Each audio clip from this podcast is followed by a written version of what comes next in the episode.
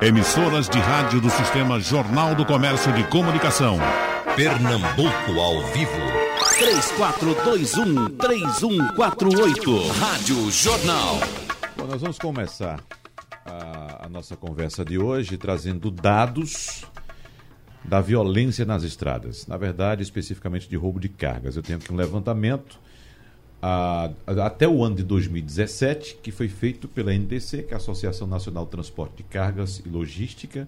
Esse levantamento, inclusive, está divulgado na página da Polícia Rodoviária Federal na internet e aponta que uh, até 2017 tivemos no Brasil 25.950 ocorrências de roubo de cargas. Em relação a 2016 houve um aumento, já que em 2016 foram 24.550, que teve um aumento maior em relação a 2015, 19.250 em 2015, que foi maior que em 2014, 17.500, enfim. De 2012 até 2017 nós temos um, um aumento expressivo no número de roubo de cargas no Brasil. A, a, região que menos sofre com roubo de cargas é a região norte, acho que até por questões óbvias pela malha rodoviária ser muito menor né, do que nas demais, nas demais regiões, o transporte é mais fluvial na, na região norte. Então, o número de ocorrências em relação ao Brasil é de 0,63% somente na região norte. No Nordeste, são 5,83% das ocorrências. Centro-Oeste, menor, 2,46%. No sul do país, 5,55%. E o Sudeste concentra a maior parte, indiscutivelmente, das ocorrências de roubo de cargas no Brasil, passando dos 85%. Aqui em Pernambuco, nós temos dados da Secretaria de Defesa Social apontando que é, no ano passado a média de assaltos aqui em Pernambuco foi de 1,5 casos por dia, segundo dados da Secretaria de Defesa Social. Quero começar a conversa conversando com Delano Carneiro, que é empresário do setor. Eu queria saber se de fato o setor já sente esse aumento. Eu tenho dados aqui, de acordo com a associação da categoria, é, do, do, do setor, melhor dizendo, até 2017. Mas 18, 19, Delano, você percebe que houve um aumento na violência nas estradas também? Bom dia. Bom dia. É, sim, é, sentimos sim. É, isso vem a cada dia é, crescendo e sendo mais visível um pouco, né? Todas as, as transportadoras, tanto local como é, regional, sul, sudeste, ela vem cada dia mais se protegendo de forma é, eletronicamente para o, o, sistema uhum. de bloqueio de veículo, tudo. Rastreamento por satélite? Isso, uhum. tanto a parte que a gente a gente tem uma empresa que opera muito com carretas, então ela Sim. tem o cavalo mecânico e tem a parte de trás que é o, que é o semi-reboque. Uhum. E a gente também vem instalando alguns certos equipamentos de segurança no, no cavalo e na parte do semi-reboque também. Uhum. É, temos outras medidas também de segurança para para o, o nosso equipamento e a comunicação entre motorista e nosso, e nosso veículo e nossa base também, para que tenha um, um, uma, uma, visibilidade maior de todo, de todo esse desse sistema que funciona, né? Da, uhum. da saída da base do veículo até a entrega no cliente. Uhum. E aí a gente faz um monitoramento mais forte e tudo para preservar tanto o nosso equipamento, a vida do motorista e a carga também do nosso cliente. Mas o foco do, do bandido, no caso, é a carga. Embora haja perdas também de veículos. Também. Uhum. Hoje, no nosso, no nosso negócio, é, o mercado em si, ela ficou visível para roubo cargas de, de valores menores um pouco. Antigamente não, eles queriam cargas de, de valores maior agregado, bebida, um, um alimento mais forte. Hoje uhum. não, hoje eles querem um veículo que a seguradora ela não exige rastreamento. Tipo, veículo de uma carga de, de valor agregado baixo.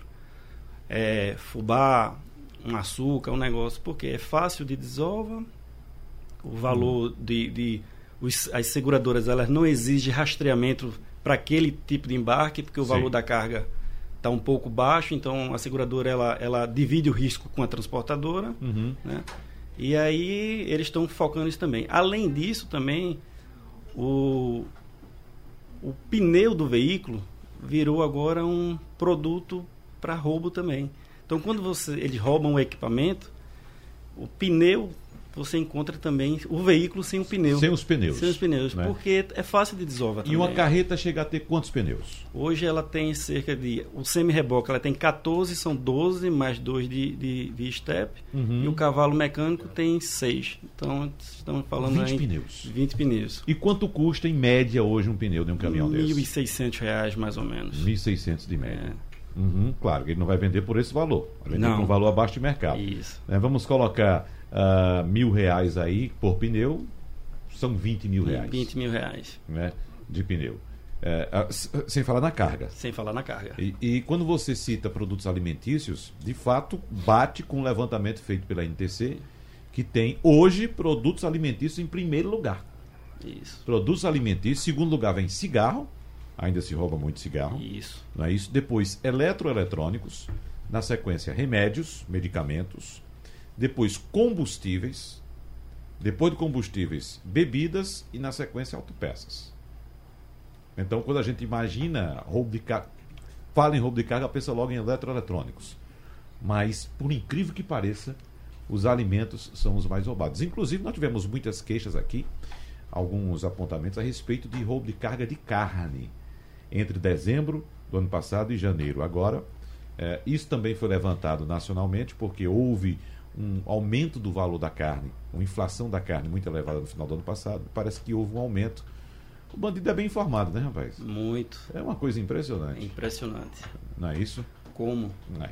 Bom, doutor Edmilson Batista, titular da Delegacia de Roubos e Furtos de Cargas. A gente tem um levantamento também aqui da própria NTC apontando que as ocorrências são registradas principalmente nas áreas urbanas, em 78% dos casos nas áreas urbanas. É tão difícil assim combater esse tipo de, de crime, doutor? É, bom dia a todos. Bom dia. É, o dado aí realmente reflete a nossa realidade. A gente, os maiores trechos de incidências de roubo de carga são nas rodovias federais, nos trechos urbanos. A gente tem aqui a nossa região metropolitana com a maior incidência. E, e no tocante ao roubo de carga, ao seu combate especificamente, é um combate de fato complexo, que demanda tempo, dedicação. É uma, é uma investigação que ela tem algumas peculiaridades que as outras não têm, né? como por exemplo o local da suposta abordagem. São locais ermos, trechos de rodovias que não há qualquer espécie de vestígio para em colaboração da investigação. Mesmo né? sendo área urbana. Mesmo sendo área urbana, vou lhe dar hoje um exemplo do nosso trecho mais sensível aqui no estado de Pernambuco. O trecho entre Charneca e o município de Escada, certo? Ali a gente tem um trecho urbano de Charneca e 20 quilômetros depois a gente tem um trecho urbano do município de Escada. Mas nesses 20 quilômetros que a gente tem, a gente tem aí sequer sinal de celular. A gente tem 20 quilômetros que não há estabelecimento comercial, que não há um, um fluxo intenso de pessoas, de veículos de pequeno porte e mais um fluxo de caminhões.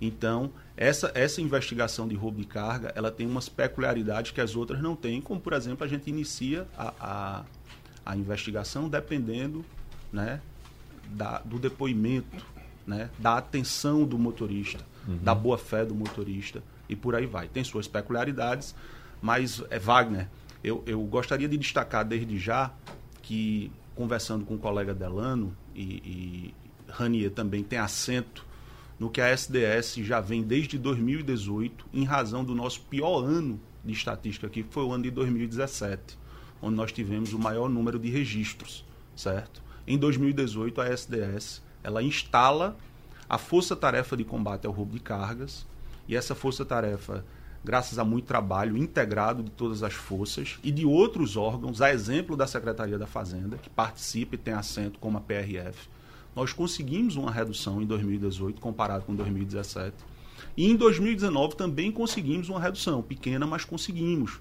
É importante a gente destacar isso, por mais que o segmento tenha essa sensação de insegurança em alguns casos pontuais, como você bem falou, o exemplo aí da carga refrigerada, nós tivemos um, um, pico de ocorrência no final de 2017 início de 2018 de carga refrigerada e passamos quase um ano sem ter roubo e furto de carga refrigerada, com algumas prisões realizadas.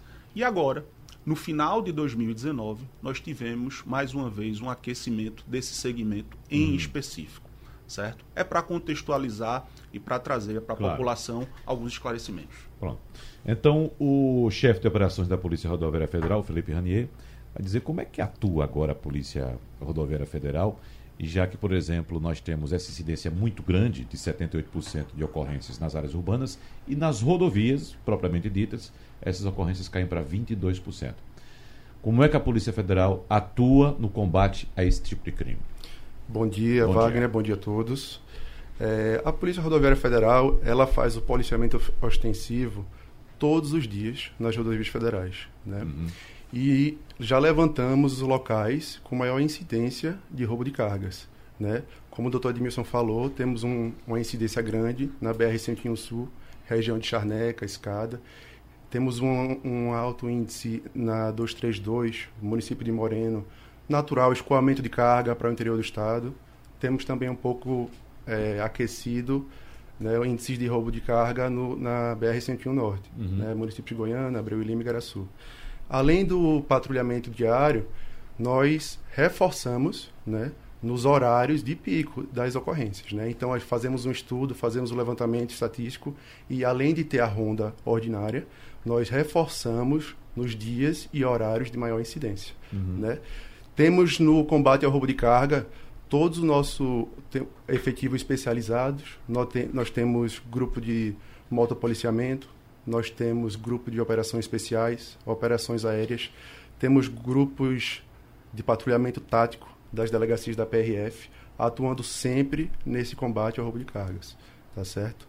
É, temos investido, como o doutor Edmilson falou, em cooperação, integração, importantíssimo nesse combate ao roubo, ao roubo de cargas, né? porque são criminosos que são organizados, né? Eles se organizam, eles monitoram o trabalho das empresas, eles monitoram o trabalho da polícia. Eles, existem divisões dentro dessas organizações criminosas, o que realiza o assalto, o que monitora, o que distribui a carga, o que o que o, o receptador que vai vender depois, né? Então uhum. é necessária um é necessário um trabalho de integração, de investigação, inteligência e também um trabalho de presença policial ostensiva. Né?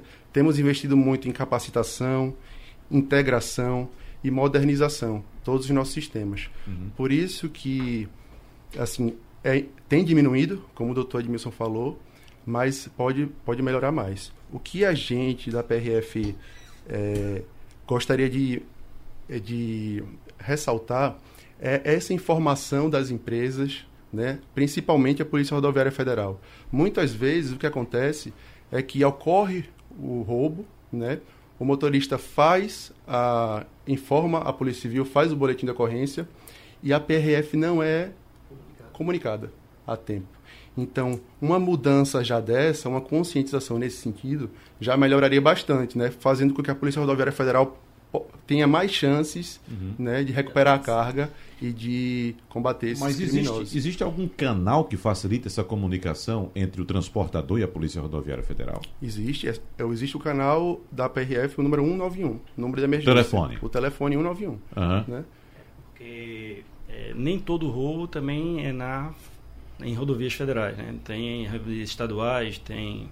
Então, às vezes, a gente tem que comunicar a PM ou a Civil uhum. ou 101, 232, aí já. A Polícia Rodoviária. Isso. Uhum, certo. Agora, o que, o que é que leva, o que é que faz com que esses crimes ocorram principalmente em áreas urbanas?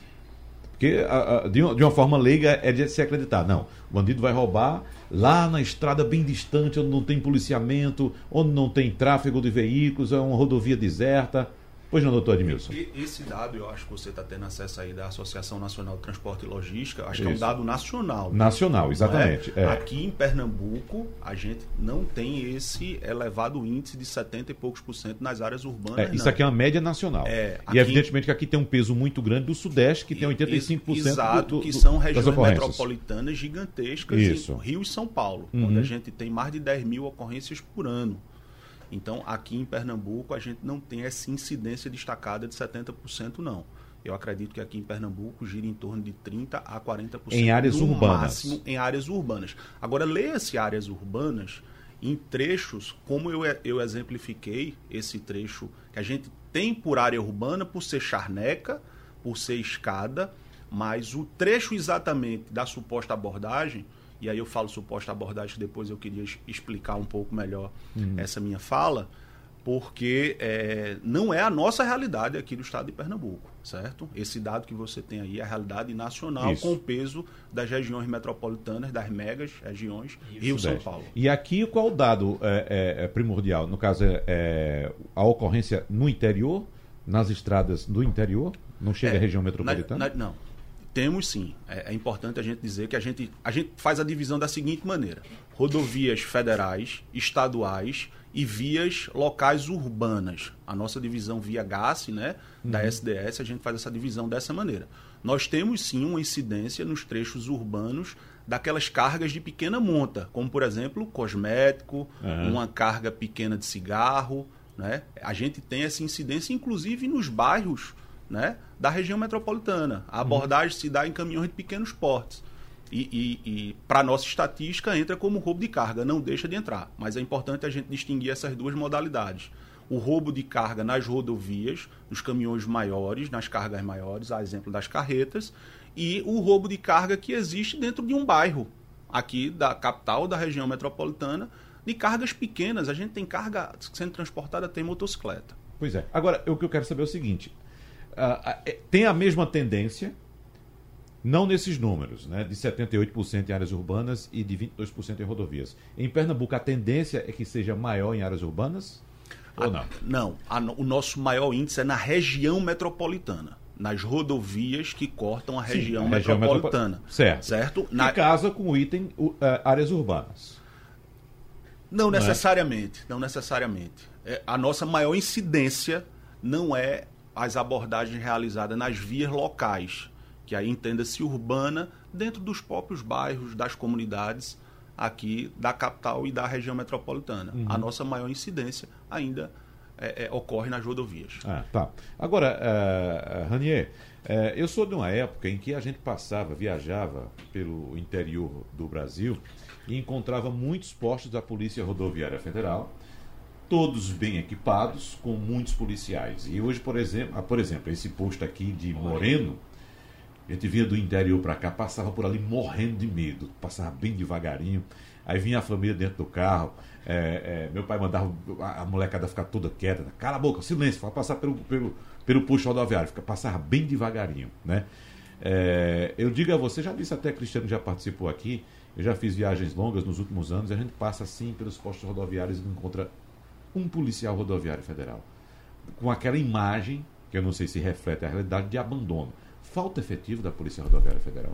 Wagner, é, em relação a isso, nós podemos falar duas coisas. Primeiro, realmente existe um déficit, um déficit de efetivo, isso é a realidade da Polícia Rodoviária Federal, mas também é, temos que ressaltar o, o, modo de atuação da Polícia Rodoviária Federal. Hoje, essa, essa visão que você tinha de um policial no posto, parado, realizando fiscalização, não acontece mais com tanta regularidade.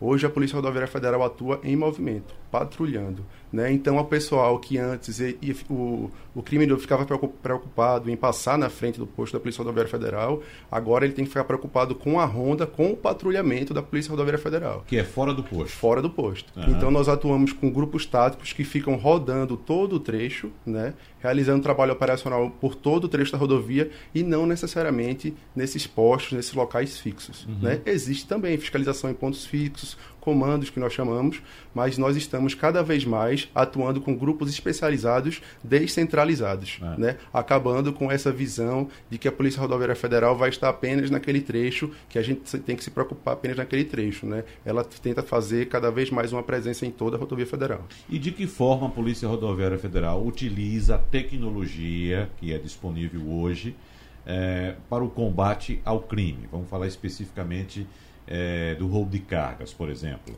Né? Nós temos caminhões que são rastreados. Acredito que Delano tenha um, um mapeamento dos caminhos que os caminhões estão seguindo pelo Brasil. A Polícia Rodoviária Federal tem acesso também a esse tipo de, de tecnologia ou utiliza outra forma para combater o crime? Olha, o que nós, nós temos uma ferramenta excelente né, no combate ao, ao roubo de cargas, que é o sinal, o Sistema Nacional de Alarmes. Né? O, o, a vítima do roubo, ele pode entrar no site da PRF né, e informar que o do roubo instantaneamente os policiais rodoviários federais da região vão receber em seus celulares funcionais né, a ocorrência e já podem sair né, em busca dos criminosos, tentar uhum. recuperar a carga, a carga e prender os, os criminosos.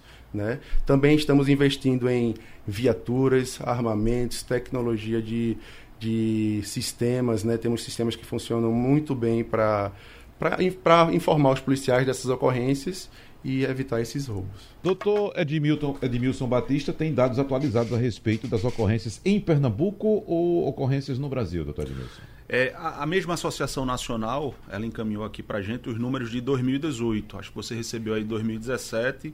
Isso, é... até, até 17. Até 17. Aqui. Em 2018, Isso. No Brasil, o cenário fica um pouco melhor, certo? A gente tem uma redução aí de aproximadamente 10% no Brasil inteiro, uhum. certo? E a gente sai de 25 mil, quase 26 mil ocorrências para 22.200, certo? E a situação do Nordeste tem um, um acréscimo no Nordeste e passa a, a responder por 6,43% do acumulado Brasil. A região Sudeste fica com quase 85%, 84,5%. 79. Uhum. São os dados. As demais regiões não chamam tanta atenção, é. apesar da região sul ter aí 5,69%. É.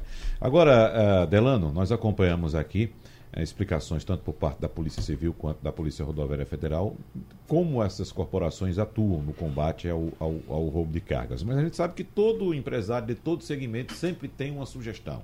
A polícia deveria agir de tal forma, deveria agir dessa forma, assim. O que é que você diz nesse momento?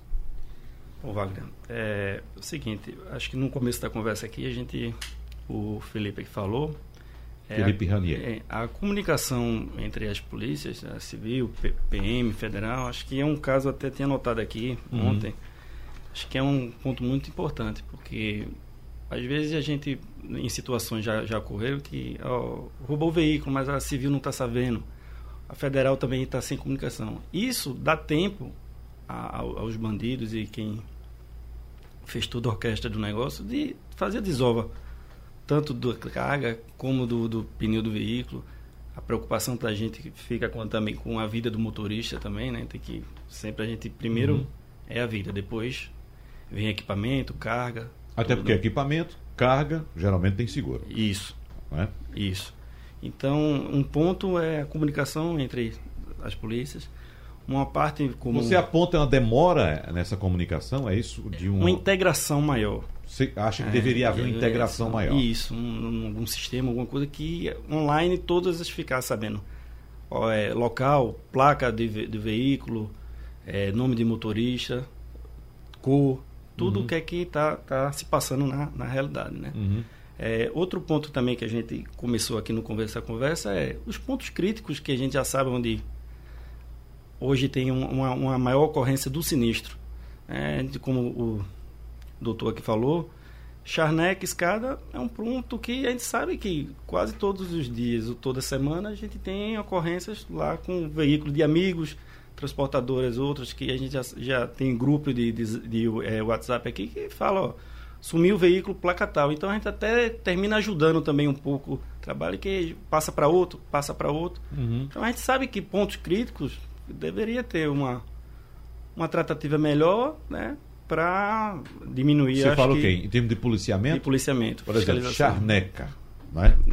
Falta policiamento, Felipe Ranier, na Charneca? Wagner, todos os dias ocorrem patrulhamentos reforçados né, nos momentos de maior índice de, de roubos. Uhum. Né?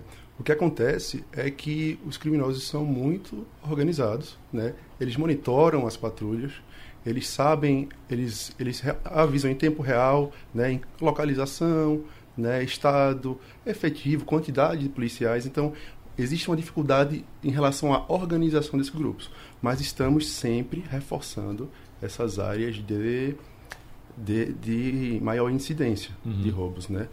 O que nós temos que fazer e já estamos fazendo é esse trabalho de integração, polícia ostensiva e polícia de investigação, né, para a gente conseguir desarticular essas quadrilhas. Né? Já conseguimos algumas, situação, algumas atuações que deram muito certo, né? Final do ano passado, esse ano, em integração com a Polícia Civil, o doutor Edmilson participou, né? Recuperar cargas roubadas de dos Correios, cargas com valor muito alto, né? Tivemos, tivemos ocorrência de recuperar de uma só vez 28 toneladas de frango roubado, né? Tivemos situações de, de também de cargas de menor valor, mas é, estamos, temos ciência disso, estamos realizando o patrulhamento reforçado e estamos trabalhando em cooperação. Doutor Admilson, existe um levantamento, um perfil desses bandidos? Se são pessoas da região onde ocorrem os assaltos, são quadrilhas de outros estados, que a gente acompanha muito essa migração de quadrilhas, né? Por exemplo, no caso de assaltos a banco, de explosão de caixas, caixas eletrônicos, a gente tinha um perfil de, de quadrilhas que vinham até de outros estados para fazer essa, cometer esses crimes aqui em Pernambuco. Mas no caso do ladrão de, de carga. É, o ladrão de carga, como eu tinha falado, das peculiaridades do crime de roubo de carga. O exemplo dessa sua pergunta são as mercadorias, as cargas subtraídas nos estados vizinhos. Né? A gente hoje tem uma dificuldade natural para fazer esse rastreamento. Né?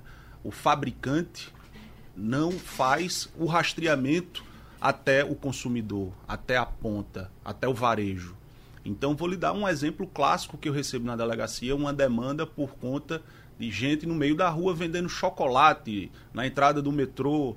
Então, a gente tem a, a, a pretensão de fazer, mas sob o ponto de vista legal, a gente não consegue associar aquela mercadoria que está sendo vendida naquele momento a um roubo pretérito para fazer o flagrante de receptação, por Vamos exemplo. Vamos explicar melhor aqui para o nosso Entendeu? ouvinte. Então quer dizer que, por exemplo, a mercadoria que é fruto de, de um roubo de, de carga, um roubo, de um assalto, ela... ela pode ir para o mercado e não ter identificação de, aquela, de que aquela mercadoria é fruto de um Muitas crime. Muitas vezes essa mercadoria não tem identificação de número de série, de lote, e isso dificulta a ação da Polícia Judiciária. Uhum. É um dos exemplos. Uma carga subtraída, por exemplo, do estado de Alagoas, por vezes é comercializada aqui no estado de Pernambuco, porque falta realmente uma espécie de sistema nacional de roubo de carga que facilitasse o trabalho da, tanto da Polícia Rodoviária Federal em eventual abordagem, como o nosso da Polícia Judiciária. Então, o crime de roubo de carga tem essa complexidade,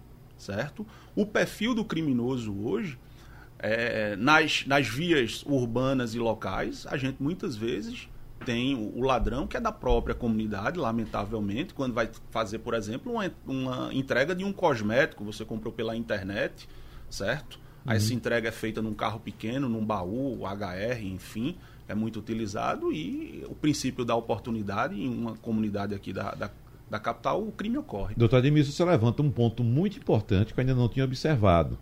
É, o Brasil permite, é, sem nenhuma restrição, o comércio ambulante. Diferentemente de outros países, até mesmo da América do Sul, por exemplo, o Chile não permite. É tido como crime fiscal o comércio ambulante.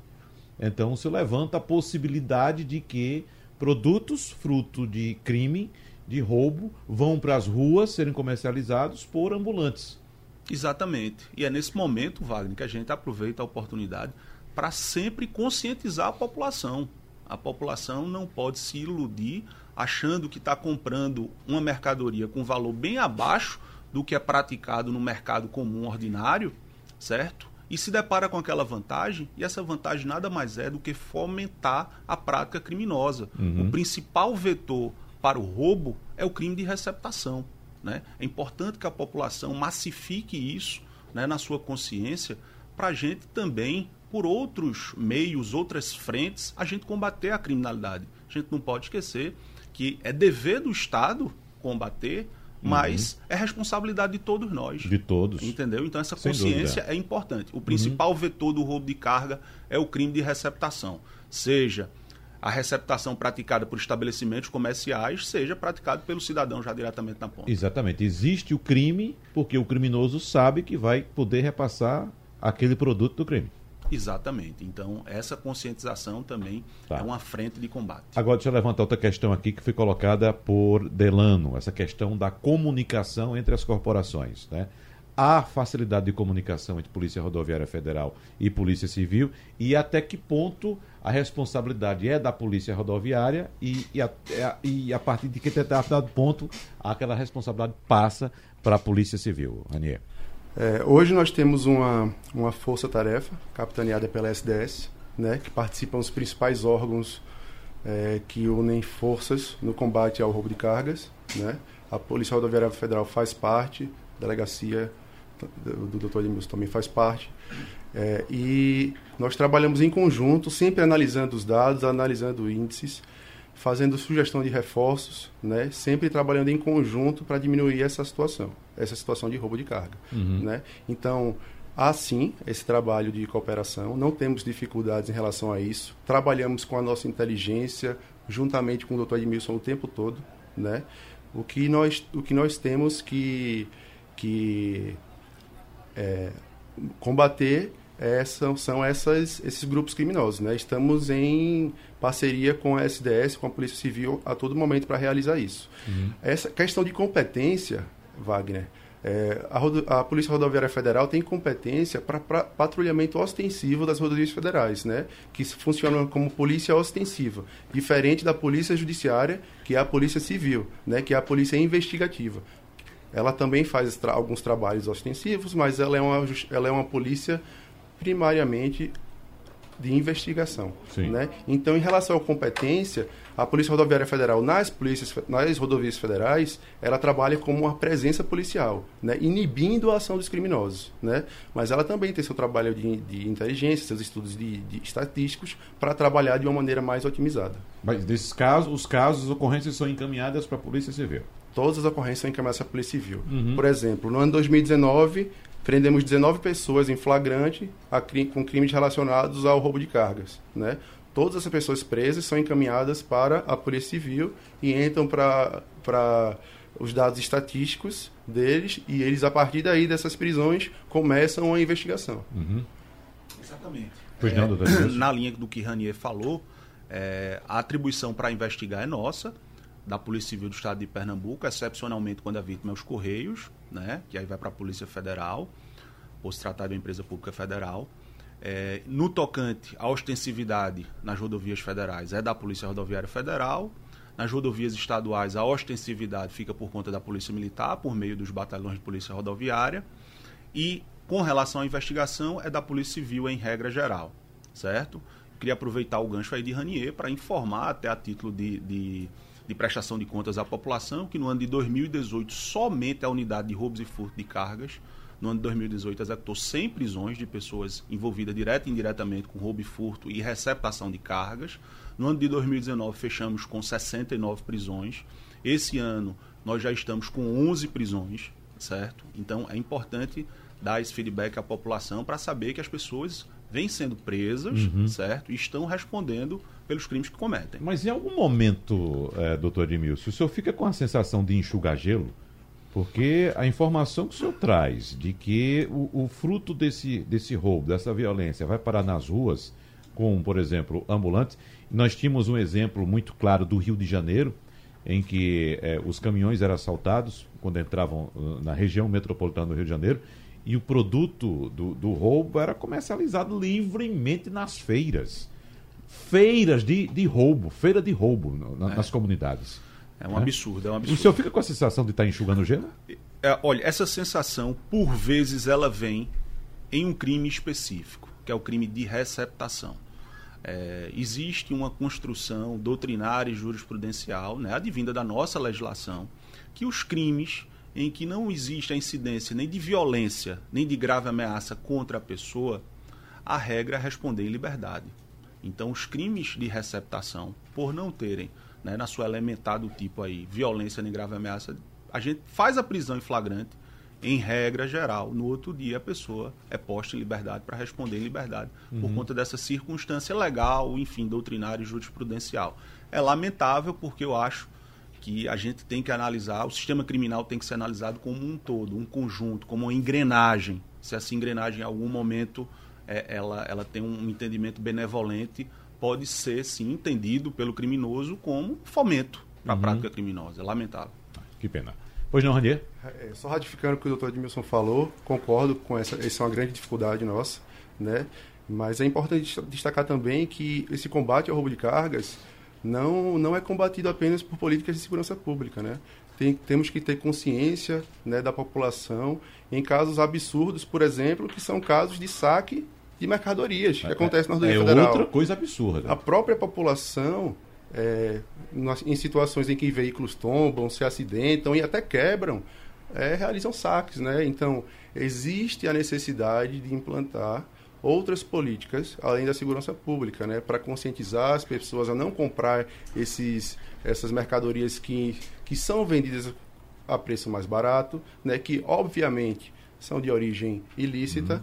Né, e combater e, e, educar no sentido de, de mostrar, demonstrar que eles estão cometendo crimes quando saqueiam veículos em rodovias, federais, em rodovias federais, rodovias estaduais, e já cria-se uma, uma, uma sensação de impunidade né? As pessoas fazem isso porque elas sentem essa sensação de impunidade.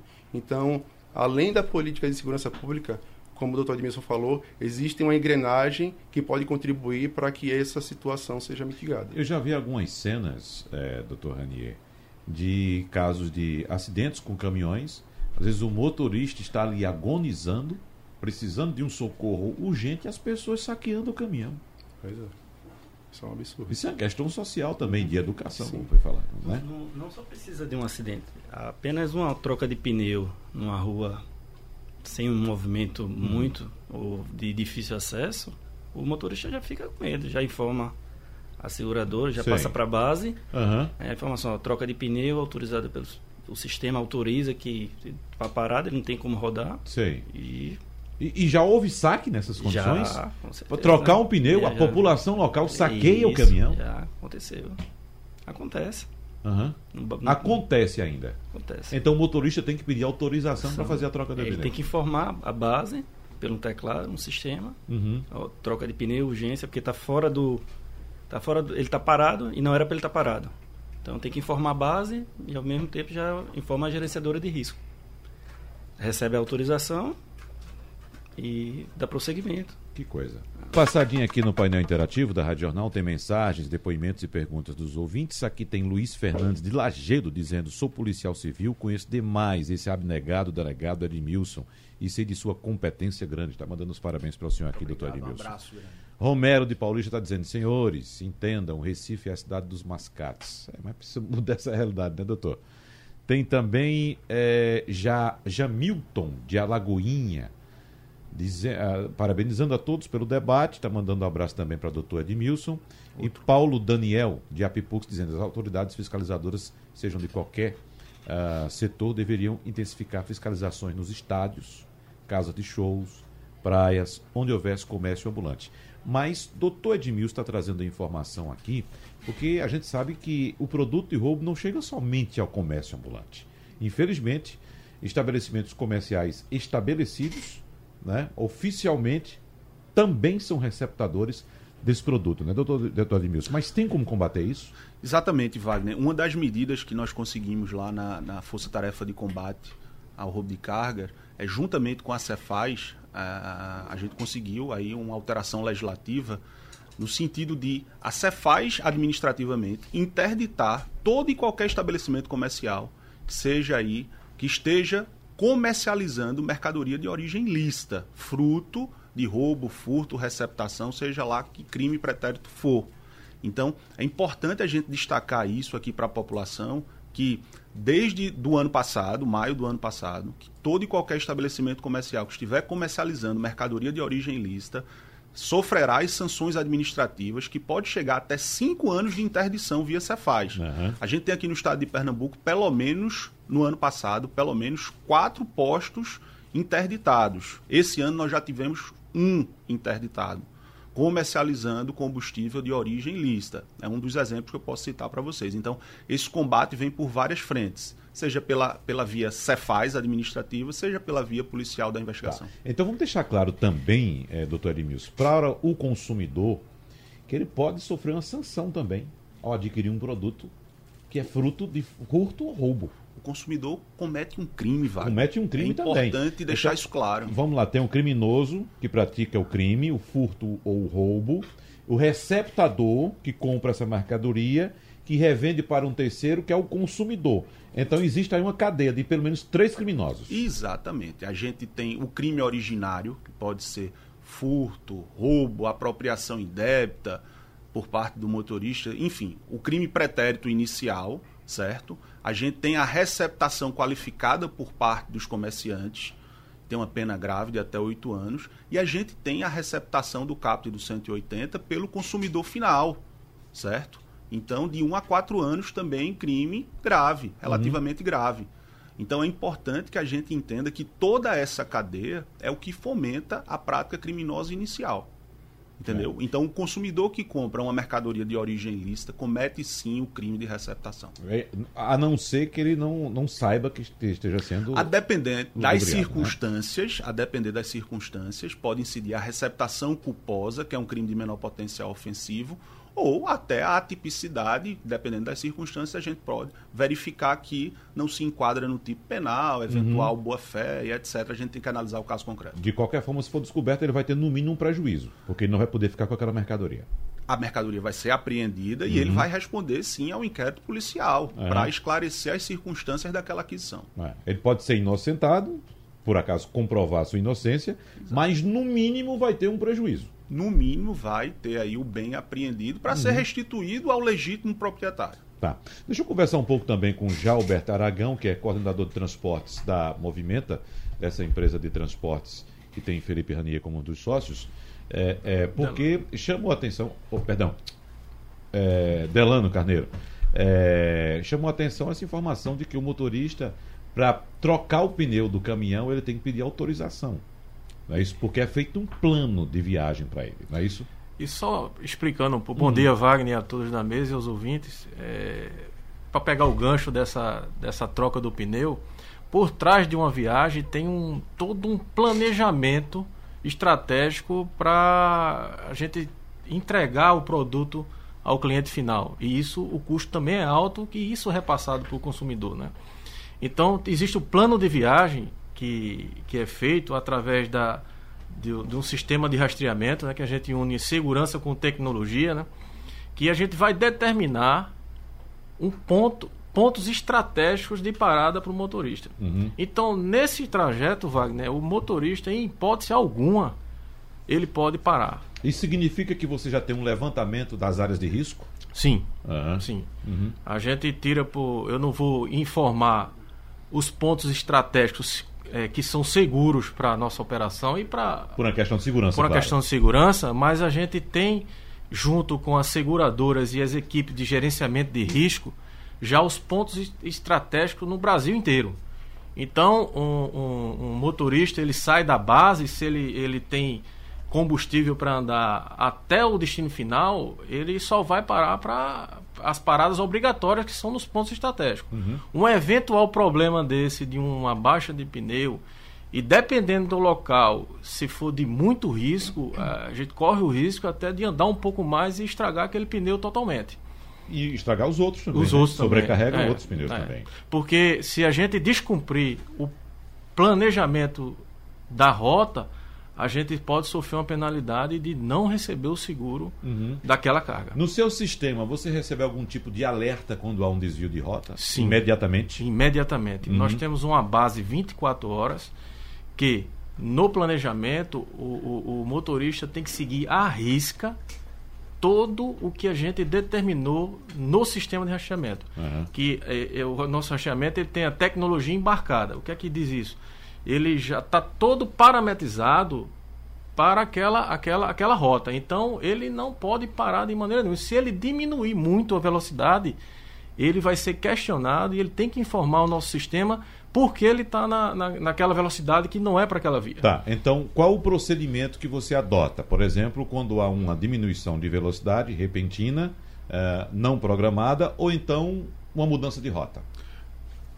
Isso Já é... entra em contato com as ordens, com, com o serviço de segurança, com a polícia? O, o, o nosso, o nosso tem um procedimento interno que eu não posso é, informar que ele vai entender se há algum problema de sinistro naquela rota. Certo. Então, na hora é acionado as polícias na, na, na, pelo nosso sistema de 24 horas imediatamente ele já, já monta for a jurisprudência é, federal já, já ou monta estadual. o plano de contingência que aí já começa a agir na, Uhum. na, na, no, no No seu- no procedimento. procedimento, é. Uhum. e isso é, Wagner o, o valor que é investido pelas transportadoras pela falta de segurança que a gente sente não é só o consumidor, é- é- nós da, da, da, é, da- da transportadora, Uhum. é, é muito alto e isso é repassado para o consumidor final. Ah, sem Porque dúvida. são, a gente alia segurança e tecnologia, que é muito caro. Ah, sem dúvida. Nesse aspecto, eh, Delano,